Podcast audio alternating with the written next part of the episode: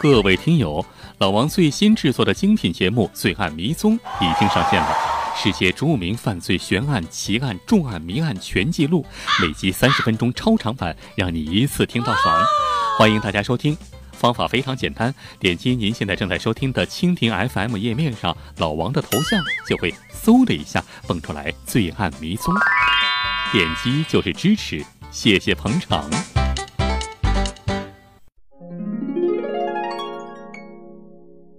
大家好，我是老王，欢迎添加我的微信号“老王讲野史”，分享更多好听好玩的故事，和老王聊天。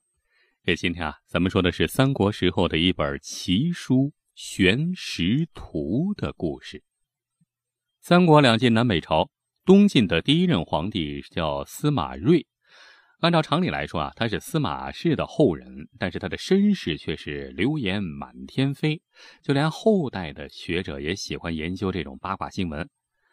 呃，这事儿啊，得从一本叫《玄石图》的书说起啊，就是记载着各种预言的书，在当时风靡一时啊。上面有一句很有名的话，叫“牛记马后”啊，牛马的牛啊，牛记马后啊，记在马的后面，牛在马的后面。因为这本书太有名了，所以啊，当时很多人都知道这本书，包括大名鼎鼎的司马懿，是吧？司马懿那个时候啊。呃，当时是已经做到了太傅啊，杀掉曹爽之后，掌握了这个曹魏的最高权力，已经想改朝换代了。不过啊，他到了他没有当皇帝，而让儿子当了皇帝。那人在做大事之前啊，对风吹草动什么的特别敏感啊，所以说总觉得上天在暗示着什么。哎，忽然有一天就想到了这个预言，《玄石图》里面这句话“牛记马后”是什么意思呢？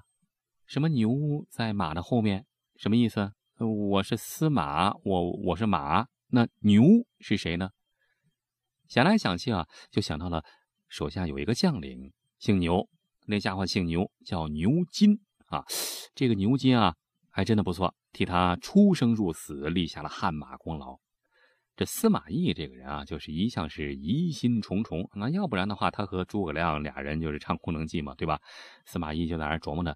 难道牛金也会像我一样，以后将来发动政变，他的后人取代我司马氏啊？他牛氏家族取代我司马家族？这司马懿是越想越怕呀，宁可枉杀三千，不可漏掉一个。这司马懿的这个疑心病就犯了，于是就派人请牛金赴宴。这宴席之中，酒里就下了毒。这牛金。一向是忠心耿耿，文化程度也不高，大老粗，只会打仗，就压根儿就没读过这本书，什么《玄石图》没读过，不知道这本破书是什么，就压根儿没想那么多，就把酒喝了，稀里糊涂的就把命给送了。这么一来，司马懿心里一块石头落了地，以为后人就可以高枕无忧的世世代代坐稳江山，可是人算不如天算呐。到了司马懿的孙子的时候，司马鉴袭封琅琊王之后啊，娶了老婆是夏侯氏。这夏侯氏这老婆呀，据说是水性杨花啊，就喜欢勾三搭四。王府里有一个小官姓牛，你没听错，姓牛。这夏侯氏就和这个姓牛的小官俩人就私通上了，而且还怀孕，生下了一个儿子。这个儿子就起名叫司马睿，呵，一直以来啊，他爹司马迁还以为是自个儿的呢，真是人算不如天算。你看，如此一来，牛氏的后人司马睿继承了司马氏的江山，那就应了牛继马后的预言。所以啊，后人戏谑的称司马睿为牛睿啊。你说你不应该姓司马，你应该姓牛，你不叫司马睿，你叫牛睿。这事儿啊，在中国历史里还是挺有名的，就包括一些这个大才子都往往拿这事儿啊开玩笑。比如明朝大思想家李治就称东晋为南朝晋牛氏，南朝晋牛氏不称南朝司马氏，南朝晋司马氏叫南朝晋牛氏。好了，说了这么多啊，估计您对我们刚才所说的这本这个奇书《玄石图》就更感兴趣了。那接下来咱们就说说这个《玄石图》。说起这个玄石图啊，这背后还有一段故事，讲的是，话说公元二二三年魏黄初四年，也是三国那时候啊，这个曹魏政权的时候，在中国西北张掖地区刘谷口出现了一桩奇事。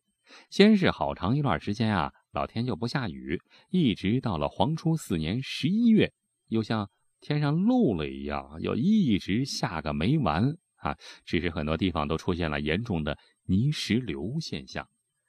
这下大雨了嘛，在山区形成泥石流，那是正常的自然现象。流谷口出现了大量的泥石流，就把附近的村庄一下子淹了好几个。关于这场泥石流啊，历史书中唯一的记载，呃，并不是说这个地方死了多少人，多少地区受到了损失，而是记载了一件奇怪的事儿，是什么呢？说，从流谷口的山顶上滚下来了许多石头，但这些石头都呈现各种不同的形状，有的像是马，有的像是牛，还有的像凤凰。事后啊，有地方官员到现场做了调查，发现从上面滚落下来的石头中有七匹石马，有一头石麒麟。一头石白虎，还有石牛、八卦、星图等等。最奇怪的是，还有一块大石头，特别像一只乌龟，在龟背上，乌龟背上居然还出现了三个大字儿：“大讨曹”。哼，大小的“大”，讨伐的“讨”，曹操的“曹”。这当地的这个地方官员啊，就写了一份调查报告，把这件事啊，就向这个最高领导。当时，魏国皇帝魏文帝曹丕做了汇报。呃，曹丕接到这份报告之后啊，看到地方官在奏章中说，张掖地区突然出现了石凤凰、麒麟等物啊，所以啊，想都没想就把这作为一个这个祥瑞哈，把这个天降异象作为一个祥瑞，所以啊，就下令诏书颁布天下啊，这个告诉全天下的人啊，这是一件好事啊，老天爷对我们。加祥瑞了，你看《资治通鉴》中还有这段记载，《资治通鉴》的《魏纪武》中有这么一段文字记载，说：“张柳谷口水义勇，宝石覆图，壮象灵龟，鲤鱼西川。有石马七、凤凰、麒麟、白虎、七牛、黄块、八卦、列宿、彗星之象。又有文曰：大讨曹。曹睿显然就把这件事儿当作祥瑞，就颁布天下了。”但是事后啊，张掖的地方官，张掖当地的看守姓于啊，于卓就觉得这事儿有蹊跷，于是啊，就偷偷的找了一个当地挺有名的半仙儿啊，张半仙儿，就问这件事究竟是是何寓意啊？这张半仙儿琢磨琢磨，就说啊，说祥瑞之事多用于昭示未来，后天下兴衰从之。今汉王以数年之久，未以早得天下。这些祥瑞难道是上天追捕卫星之物？窃以为流谷口之异象是预兆当今之物事，是凶是吉，犹待将来印证。这话呀，半文不白啊。翻译过来意思就是说啊，这个他说，流谷口出现的这些异象，并不像皇帝昭示天下的诏书中所以为的是祥瑞之事。因为按照他的理解，自古以来，上天不可能放马后炮，等人间已经换了天地，或者日月已经换了新天了啊，这上天再降一个祥瑞给大家看看。这个张半仙的理解这很有道理啊。当时已经是曹魏四年了，也就是汉王朝已经啊这个覆灭四年了，老天怎么可能再补一个祥瑞给魏国的既得利益者们看呢？而且那石头上还有字儿“大讨曹”三个字儿，啥意思？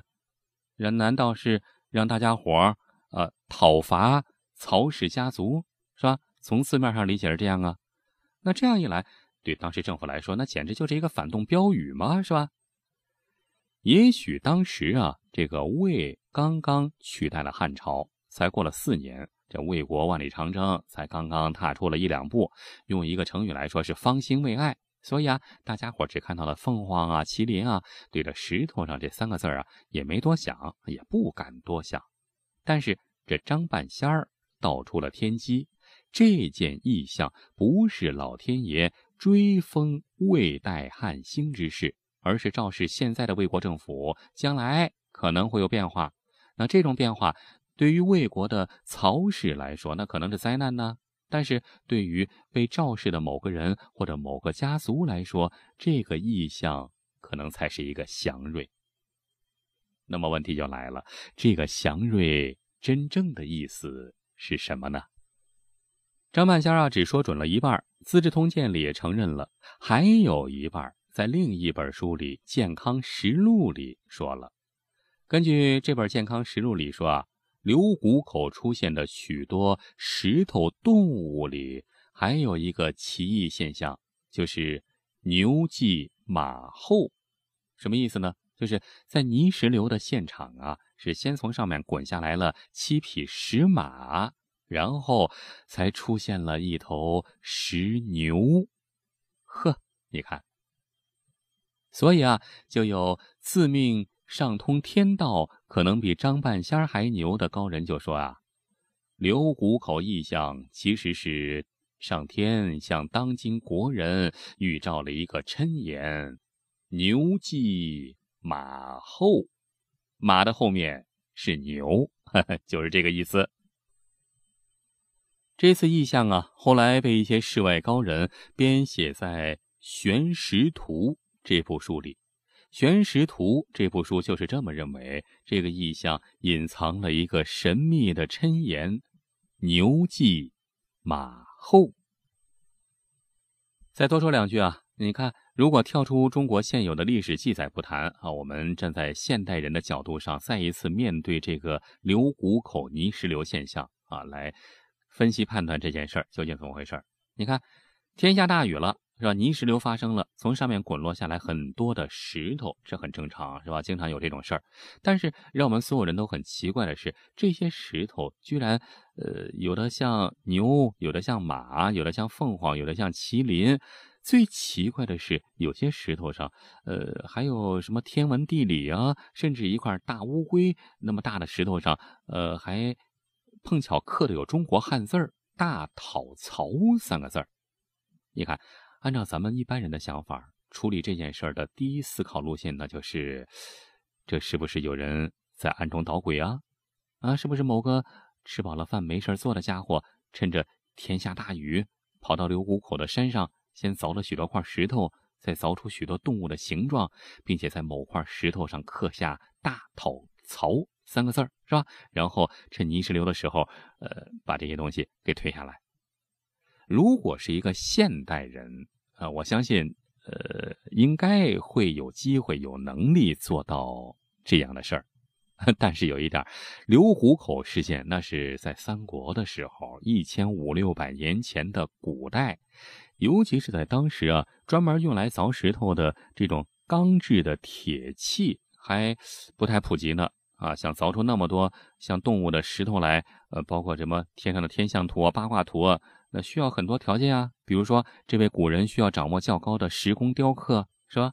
这位古人还需要有一些天文方面的知识，他还得有充足的时间，因为要雕刻这么多的石像，那可是一个那么大的工程，而且还得有特好的运气，因为他的雕刻被很多人解读为一个神秘的谶言，最后竟然应验了。你看，说到这儿啊，这就 让大家百思不得其解了。所以啊，古人更想不通了。一直到了宋朝的时候啊，司马光还把这件事儿就认认真真的记录到了《资治通鉴》这部史书之中。好了，玄石图的故事今天就先说到这儿。节目之外，欢迎关注老王的微信号“老王讲野史”，里面有好多好听、好玩、有趣的内容。古代的、现代的、中国的、外国的、野史的、奇闻的、悬疑的、揭秘的，啊，有那么几百个故事吧。还有好多难得一见、珍贵的老照片，在别的地方绝对不容易见到。欢迎你没事去瞧瞧。好了，今天就说到这儿了，下期咱们再接着聊。下期再会。如果您还想看到更多精彩内容，欢迎关注老王的微信公众号老王讲野史，里面有更多精彩文章、视频、音频、珍贵绝版老照片。比如，您发送“月球”两个字儿，就可以看到传说中的月球背面照片；你发送“埃及”两个字儿，就可以看到古埃及神秘金字塔和传说中的时空之门。你发送“香港”两个字儿，就可以看到香港十大奇案系列；你发送“苏联”两个字儿，就可以看到前苏联克格勃 UFO 秘密档案的纪录片儿。包括您想听什么故事，都可以在微信里告诉老王。好了，更多精彩内容，欢迎关注微信公众号“老王讲野史”。咱们呀，在微信里再见吧。